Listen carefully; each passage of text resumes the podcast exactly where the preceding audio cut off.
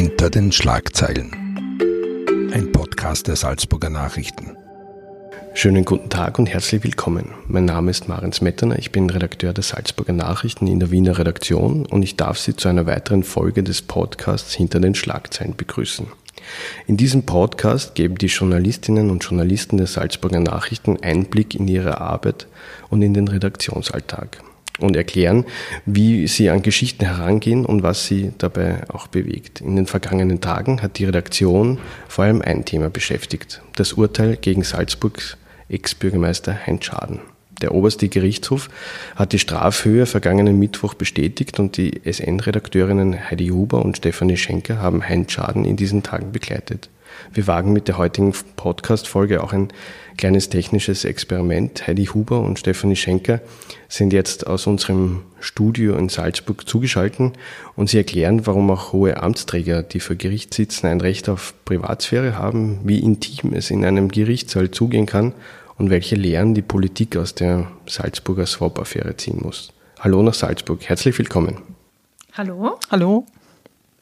Äh, ihr seid ja den letzten Tagen recht viel im Einsatz äh, bei dem Schadenprozess gewesen. Es ist alles noch ziemlich frisch. Es tut sich auch noch sehr viel in der Sache. Jetzt hat die Stadt Salzburg äh, Geld zurückgefordert von den Verurteilten. Äh, wie habt ihr die letzten Tage so erlebt? Also für uns waren die letzten Tage natürlich sehr stressig. Zum einen, weil sich äh, die Ereignisse über, überschlagen haben fast. Äh, man hat zwar damit gerechnet, dass es äh, Verurteilungen geben wird.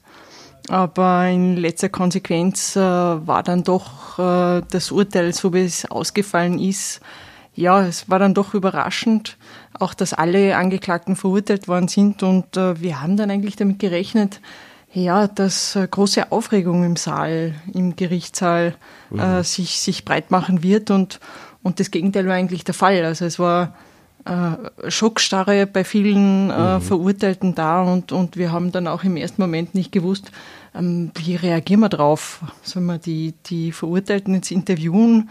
Reden mhm. die mit uns? Sind sie in der Lage mhm. zu reden oder mhm. ähm, mhm. wie, wie legen wir das jetzt an? Also es waren doch stressige Tage und es war aber auch ähm, oft äh, überraschend in unserer Arbeit. Mhm. Ja, okay. und ich glaube, es war, es war auch eigentlich sehr intensiv. Das ist nämlich auch ein Unterschied zu dem, wie wir vielleicht sonst oft arbeiten. Das ist sehr viel strukturierter, weil man vielleicht manche Dinge hm, besser planen kann als eine für eineinhalb Tage angesetzte Verhandlung vor dem OGH. Da weiß man nicht ganz genau, wann passiert jetzt was, wann gibt es Unterbrechungen, wann gibt es für uns die Möglichkeit, mit einem oder mehreren Verteidigern zu sprechen, sagen die Angeklagten etwas zu uns oder nicht. Das heißt, man geht, man startet in einen Tag und weiß eigentlich nicht, wie er ablaufen wird und, und man kann vor allem keine Termine planen. Mhm. Wie, wie kann man sich das vorstellen? Äh, ihr habt das schon ganz kurz angesprochen, aber in diesem Gerichtssaal, es geht ja wirklich um sehr viel, das ist äh, die höchste Instanz. Wie, wie, kann man sie, wie war die Stimmung da drin? Ja, die Stimmung war irgendwie seltsam, fast ein bisschen bemerkenswert. Das war, nachdem wir vor zwei Jahren ja diesen Swap-Prozess in Salzburg hatten in erster Instanz, mhm. äh, da haben sich dann jetzt, äh, zwei Jahre später, die Angeklagten alle wiedergesehen. Das war fast schon ein bisschen ein Familientreffen. Man kennt natürlich alle, man kennt auch mhm. die, die Journalisten, die darüber berichtet haben. Und mhm. es war aber bemerkenswerte Stimmung, weil, weil jeder gewusst hat, okay, danach ist es rechtskräftig. Das hat ja unglaubliche Folgen für, für, für die äh, Verurteilten. Und äh, vor allem geht es ja auch um den Jobverlust. Es geht eigentlich um ähm, das Lebenswerk eines Menschen, das dann plötzlich eine ganz andere ähm, Sichtweise mit sich bringt. Also das war schon, wie gesagt, eine seltsame Stimmung, auch unter den Journalisten, aber natürlich vor allem auch unter den Angeklagten, wenn man dann ja eigentlich vor fünf Richtern steht und, und sich die mhm. Entscheidung fällt, die dann ein ganzes Leben beeinflusst. Mhm, mh. Man muss sich das auch so vorstellen, eben, es geht ja wirklich um, um die persönliche Zukunft dieser Menschen und das ist dann schon auch zum Teil eine sehr intime Stimmung. Mhm, also ein, mhm. eine Situation, in die man als Normalbürger nicht kommt, dass man eben so nahe daneben sitzt, mhm, wenn, mhm. es, wenn es um Entscheidungen für eine Haftstrafe oder Nicht-Haftstrafe für jemanden persönlich geht. Da hört man dann auch sehr viel Persönliches, etwas, was mhm. die Angeklagten sagen. Es sind Angehörige dabei, die äh, einem Wasser bringen, die vielleicht auch Tränen trocknen. Und mhm. das eben bei, bei Männern, die ja jahrzehntelang an zum Teil vorderster Front in der Politik gestanden sind und auch gewohnt sind, in der Öffentlichkeit ähm, aufzutreten. Ja, und Männer, die mhm. absolute Machtmenschen waren, also mhm, mhm, die auch in der, in der Stadt Salzburg äh, ja wahre Größen waren. Und jetzt sieht man sie in dieser Situation ähm, das wirkt auf den ersten Moment schon befremdlich und äh, auch Angehörige, die natürlich uns Medien dann extrem skeptisch gegenüberstehen und natürlich auch Verteidiger, die sagen, naja, bis zu einem gewissen Grad haben die Medien auch Schuld, dass die Leute jetzt hier auf dem, am Pranger stehen, was natürlich nicht stimmt, aber natürlich ist es immer einfach, dann die Schuld da äh, den Medien weiterzugeben. Mhm. Wie geht man da mit diesem Vorwurf um? Der kommt ja oft. Der kommt, ja, und man kann eigentlich nur ähm, mit, mit Fakten darauf reagieren. Wir haben niemanden angeklagt. Äh, wir haben keine Swaps ähm, im, im Geheimen verschoben. Also das sind schon Handlungen, die Politiker gesetzt haben. Mhm, und das mhm. ist ein Staatsanwalt, der der Ermittlungen äh, geführt hat und, und die Sache zur Anklage gebracht hat. Das haben aber auch einige äh, verstanden und haben gesagt, ähm, mhm. zum Beispiel Heinz Schaden hat zu uns gesagt, ihr wart immer fair und korrekt zu mir. Es hat mir nicht immer gefallen, was ihr geschrieben habt mhm, darüber, mhm. über meine Politik, aber es war immer fair und korrekt. Und, und er, er hat das auch so gesehen, das ist unser Job, dass wir auch natürlich dann von einem rechtskräftigen Urteil und dessen Folgen berichten. Aber Angehörige sehen das natürlich äh, ein bisschen anders. Die, die sehen da schon auch zum Teil die Medien in der Verantwortung, warum das dann so ausgeht. Mhm, ich glaube, man, man darf auch nicht vergessen, dass für Angehörige sind dann wir Journalisten vielleicht auch das einzige Gegenüber, dem, dem gegenüber sie einfach ihren Unmut auch zum Ausdruck bringen können, weil Gegenüber dem Vorsitzenden des Richtersenats äh, ist es sicher überhaupt nicht angebracht, das weiß jeder. Und dann sucht man halt jemanden, über den man sich vielleicht sowieso schon einmal geärgert hat und dann, dann schmeißt mhm. man ihm halt eben so einen Vorwurf an den Kopf. Aber für uns ist es, obwohl wir wissen, dass es immer wieder vorkommt und wir erleben das ja auch, wir haben das auch übrigens erlebt ähm, auf unserem gestrigen Rundgang über die Schranne, wo wir Heinz Schaden ja kurz begleitet haben. Mhm, mhm. ähm, dass uns eine Standlerin angesprochen hat, wir, wir, es, wir hätten schon genug angerichtet und wir haben mhm. diese Menschen schon mhm. genug an den Pranger gestellt. An uns prallt das an und für sich ab. Wir versuchen dann höflich zu antworten, aber nicht inhaltlich darauf einzugehen, weil das so ein Gespräch mhm. würde eigentlich zu nichts führen. Mhm, mhm. Ähm, wie, wie wahrt man da Distanz? Ich habe es kurz beschrieben, man ist auf relativ intimen, engen Raum da zusammen, erlebt äh, für die Personen äh, außergewöhnliche Situation gemeinsam. Ähm, ich, ich kenne das selbst aus, aus der Berichterstattung. Man wartet dann teilweise lange auf den Gängen oder, oder hat denselben äh, Weg, geht einmal einen Kaffee trinken, ähm, macht, führt Hintergrundgespräche. Äh, aber wie wahrt man da diese Distanz äh, zu, zu den Leuten, die auch notwendig ist? Ah ja, man kennt natürlich die handelnden Personen seit Jahren. Man, man hat mit dem Bürgermeister der Stadt, wenn man in der Politikberichterstattung tätig ist, fast täglich zu tun äh, mit Anrufen oder dass man ihn bei Sitzungen trifft. Ähm, das ist ja da quasi nichts anderes. Also es, man muss dort auch eine gewisse Distanz wahren äh, im, im täglichen Umgang. Da ist es dann natürlich noch einmal, ähm, ja, ich würde sagen, da, da ist man noch einmal exponierter, weil man weil man zwischen einem Verurteilten, man darf ja auch kein, kein, kein Mitleid zeigen oder keine Mitleidsregung. Wir müssen uns einfach streng an den Fakten orientieren und die Fakten waren in dem Fall eben drei Jahre Haft. Ähm, wir haben gesehen, wie dann die Reaktionen waren, auch wie die Menschen das aufgefasst haben. Aber wir können äh, deshalb nicht, oder wir, wir, wir haben uns beide gesagt, okay, wie reagieren wir darauf? Wir können nicht den Bürgermeister trösten.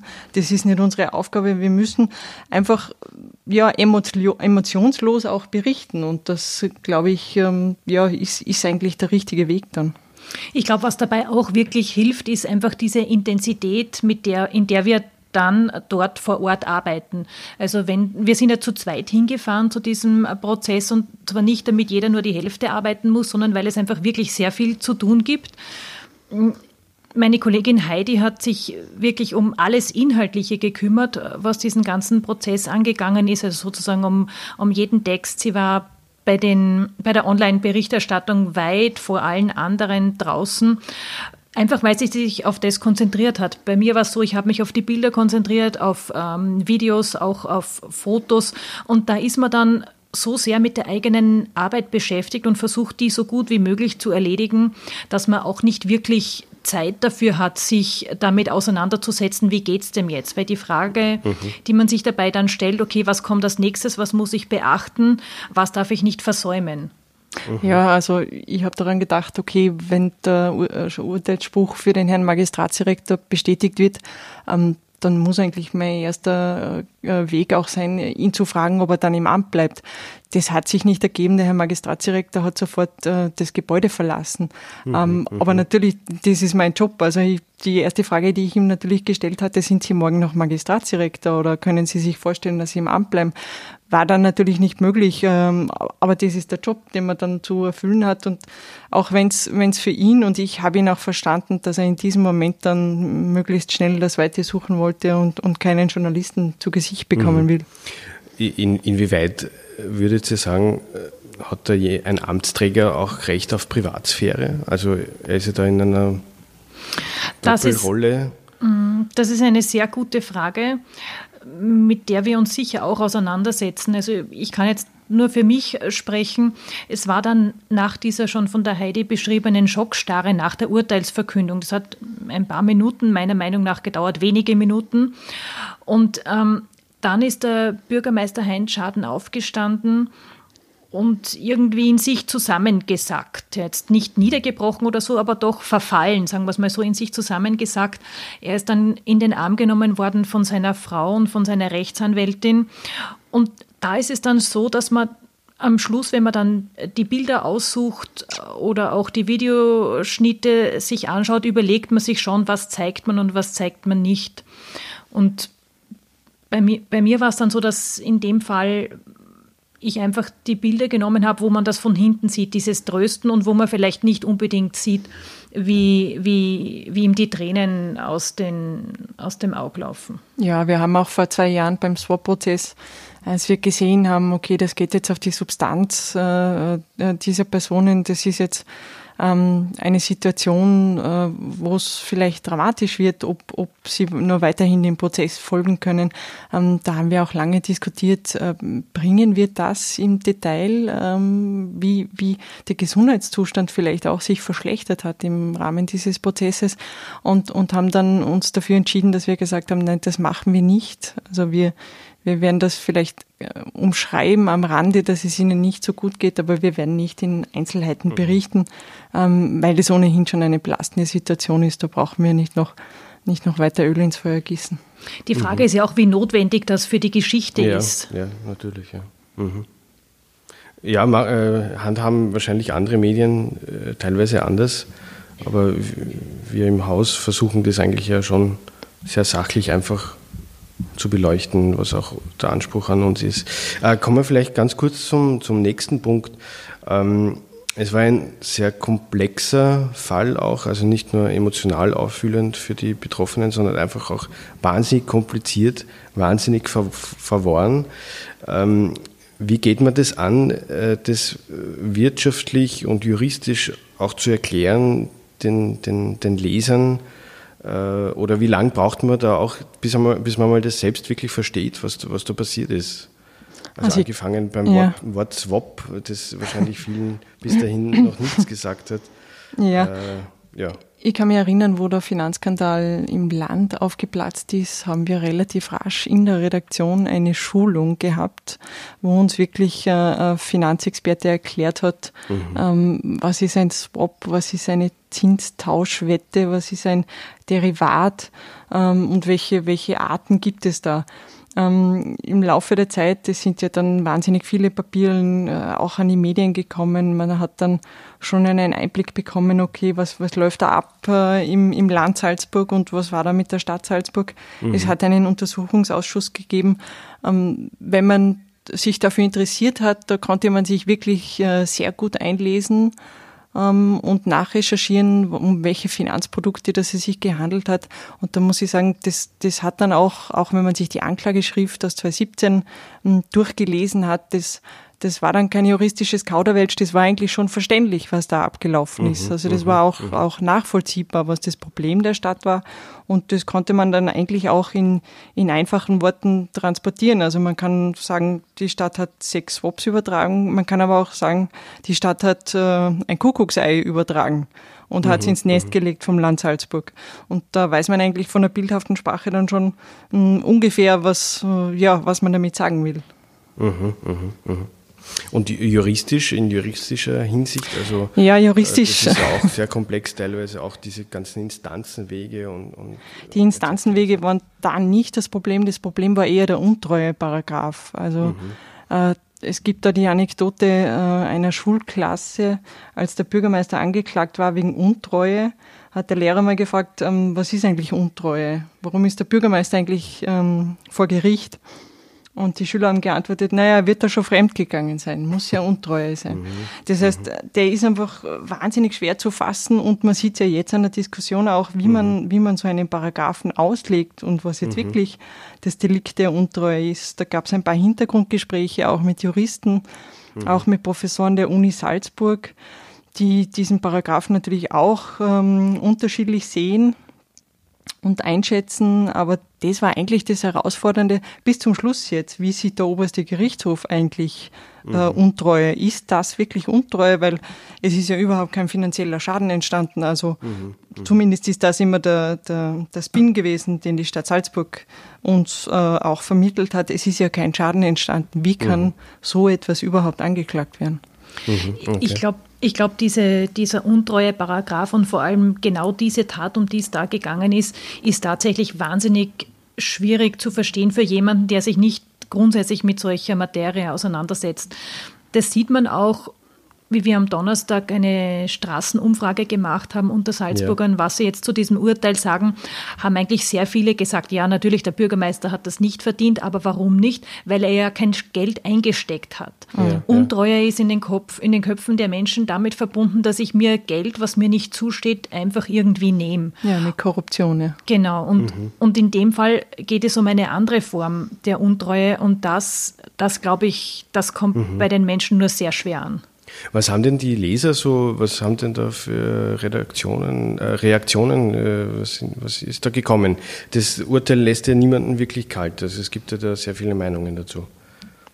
Ja, da gibt es eigentlich äh, zwei Extreme. Es gibt von bis. Es gibt äh, das eine, äh, quasi wir sollen, wir sollen äh, die Mitleidsmasche jetzt beenden und, und der Bürgermeister hat sehr wohl gewusst, dass er diese Geschäfte übertragen hat und das hat er alles heimlich gemacht bis hin zu, äh, wie können Sie nur äh, das so darstellen, der Bürgermeister hat gar nichts gemacht, er hat immer zum Wohle der Stadt gehandelt und Sie haben wohl schon vergessen, dass er die Stadt finanziell saniert hat, was ja auch stimmt. Also da gibt's aber in den Reaktionen wirklich beide Extreme, die wir vorfinden. Und äh, das ist das Problem, was die Stefanie gerade angesprochen hat. Dieser Prozess, dieser ominöse Swap-Deal, der eignet sich halt nicht dazu, um ihn verkürzt darzustellen. Aber das ist das ist leider in unserem schnelllebigen Geschäft, da schaut sich keiner ähm, die jahrelange Berichterstattung an, das ist auch gar nicht möglich. Ähm, und dann kommt es zu einer solch verkürzten Darstellung, wo man natürlich auch einen, einen sehr beliebten Bürgermeister, Heinz Schaden war ja beliebt bei, bei den Bürgern. Nicht umsonst äh, hat er solche Wahlergebnisse eingefahren. Und da kommt es eben dann zu einer ganz unterschiedlichen Sichtweise, wo natürlich auch, hat man den Bürgermeister vorher schon gemocht oder nicht, das schwingt ja alles dann mit. Ja, und er ist ja nach wie vor sehr beliebt. Also wie gesagt, das haben wir am Donnerstag auch gesehen und sogar Menschen, die gesagt haben, sie haben nie rot gewählt und sie haben nie Schaden gewählt, finden dennoch, dass er das nicht verdient hat und, und äh, stellen sich hin und finden eigentlich, dass er unschuldig ist. Was, was bleibt euch so in Erinnerung? Heidi, dir vor allem, du, du hast ja das jetzt seit Jahren wirklich begleitet. Was, was für Lehre ziehst du daraus auch als politische Beobachterin? Ja, was bleibt mir in Erinnerung? Ähm, vielleicht äh, besonders erinnerlich ist, wie, wie eigentlich der Machtmensch Heinz Schaden äh, plötzlich ähm, ja, mit einer Anklage konfrontiert ist und dann im Gerichtssaal ähm, nicht wiederzuerkennen war. Also diesen Bürgermeister, den man gekannt hat, den, den hat es dann plötzlich im Gerichtssaal nicht mehr, nicht mehr gegeben in all seiner Persönlichkeit. Mir bleibt in Erinnerung, ähm, dass man vielleicht äh, nicht solche Dinge nicht per E-Mail äh, sich, sich, sich auspaltovern soll. Also ich kenne mittlerweile jedes äh, E-Mail auswendig und weiß, wann es geschickt worden ist. Und ich weiß, wie ich, wie ich verblüfft war über diese Anklageschrift, weil da so viele E-Mails drin waren, die eigentlich auch Jahre nach dieser Swap-Übertragung noch äh, quasi äh, dokumentiert haben, wie, wie im Magistrat äh, über diese Geschichte gesprochen worden ist. Also dieser ganze E-Mail-Verkehr ähm, und, und wie das die Stadt handhabt, das, äh, das werde ich wahrscheinlich nie vergessen. Also die letzten E-Mails, die, die werden mir sicher immer in Erinnerung bleiben. Mhm. Stefanie, für, was war für dich äh, beeindruckend, auch so im Prozess? Also was, was für mich wirklich eigentlich bezeichnend war, ist, dass offensichtlich auch die Angeklagten und jetzt Verurteilten nicht genau verstanden haben, was Untreue ist, beziehungsweise was ihnen da zur Last gelegt wird. Sie haben ja bis zuletzt ihre Unschuld beteuert. Ähm, eben auch, weil sie, sie haben nichts angesteckt, angestellt, sie haben kein Geld eingesteckt und sie wollten ja nur das Beste für die Stadt. Und da sieht man einfach meiner Meinung nach, dass es nicht so sehr darauf ankommt, womit man sich beruflich auseinandersetzt, ob man jetzt, sage ich jetzt einmal, ein, ein ohne das jetzt wertend zu meinen, ein relativ normales Leben führt oder ob man eben in der Politik ist und mit Millionen äh, zu tun hat, mit Millionen von öffentlichen Geldern. Das macht keinen Unterschied, weil offensichtlich dieses, dieser untreue Paragraph für Nichtjuristen fast nicht zu verstehen ist. Ja, und es mhm. war ein eigenartiges Amtsverständnis. Also äh, haben wir immer so gemacht, was, was regt euch auf? Äh, das war so die lapidare Erklärung, teilweise auch überheblichen Erklärungen ähm, vor, dem, vor dem Gericht, ähm, warum man jetzt äh, ja so ein Urteil fällen muss. Sie wissen ja eigentlich gar nicht, warum sie noch hier sind. Sie haben doch immer nur das Beste gewollt und gemacht und, und, und irgendwie kapiert keiner außer, außer ihnen. Das war schon die, die, die Stimmung dort auch im, im Gerichtssaal, dass jetzt diese sechs Personen ähm, nicht gewusst haben, äh, okay, das muss eine himmelschreiende Ungerechtigkeit sein, warum wir ausgerechnet jetzt vor, vor dem Richter stehen. Mhm. Aber wenn es da heißt, äh, das haben wir immer so gemacht und wir wissen gerade so im, im Bereich der, der Bürgermeister ist ja das wirklich ein sehr heikles Feld, äh, wo teilweise ja Personen, die das als Nebenbeschäftigung machen, jetzt in, nicht in diesem Fall, aber prinzipiell da ja auch äh, sehr viel Verantwortung tragen. Äh, was muss, was kann man als Lehre für die Politik daraus ziehen? Äh, muss man da einfach mehr aufpassen oder, oder, oder ich meine, auch gerade diese Swap-Geschäfte, da wurde ja viel getan, wo, glaube ich, die Beteiligten tatsächlich nicht gewusst haben jetzt, wie das tatsächlich funktionieren also, soll. Also ich glaube es Ihnen, dass Sie, dass Sie nicht damit gerechnet haben, dass das ein strafrechtliches Delikt ist. Aber es war die politische Entscheidung, das hintenrum zu machen. Es war die politische Entscheidung, das dem Gemeinderat nicht vorzulegen. Und was kann man dem, was kann man einem Bürgermeister jetzt sagen? Egal, ob es äh, einer von der Stadt Salzburg ist oder, oder einer einer kleinen Gemeinde. Ähm, wann sie zu so einer Entscheidung kommen, ähm, da müssen die gewählten Gremien informiert werden. Also da muss, da müssen andere Fraktionen, egal ob es der politische Gegner ist, informiert werden. Das kann unangenehme Fragen geben in der Öffentlichkeit. Das kann unangenehme Berichterstattung geben, aber das kann bitte nicht der Maßstab sein, dass ich es hinten in einem Kammerl ausmache, äh, sondern das muss eben dann vom Gemeinderat beschlossen werden.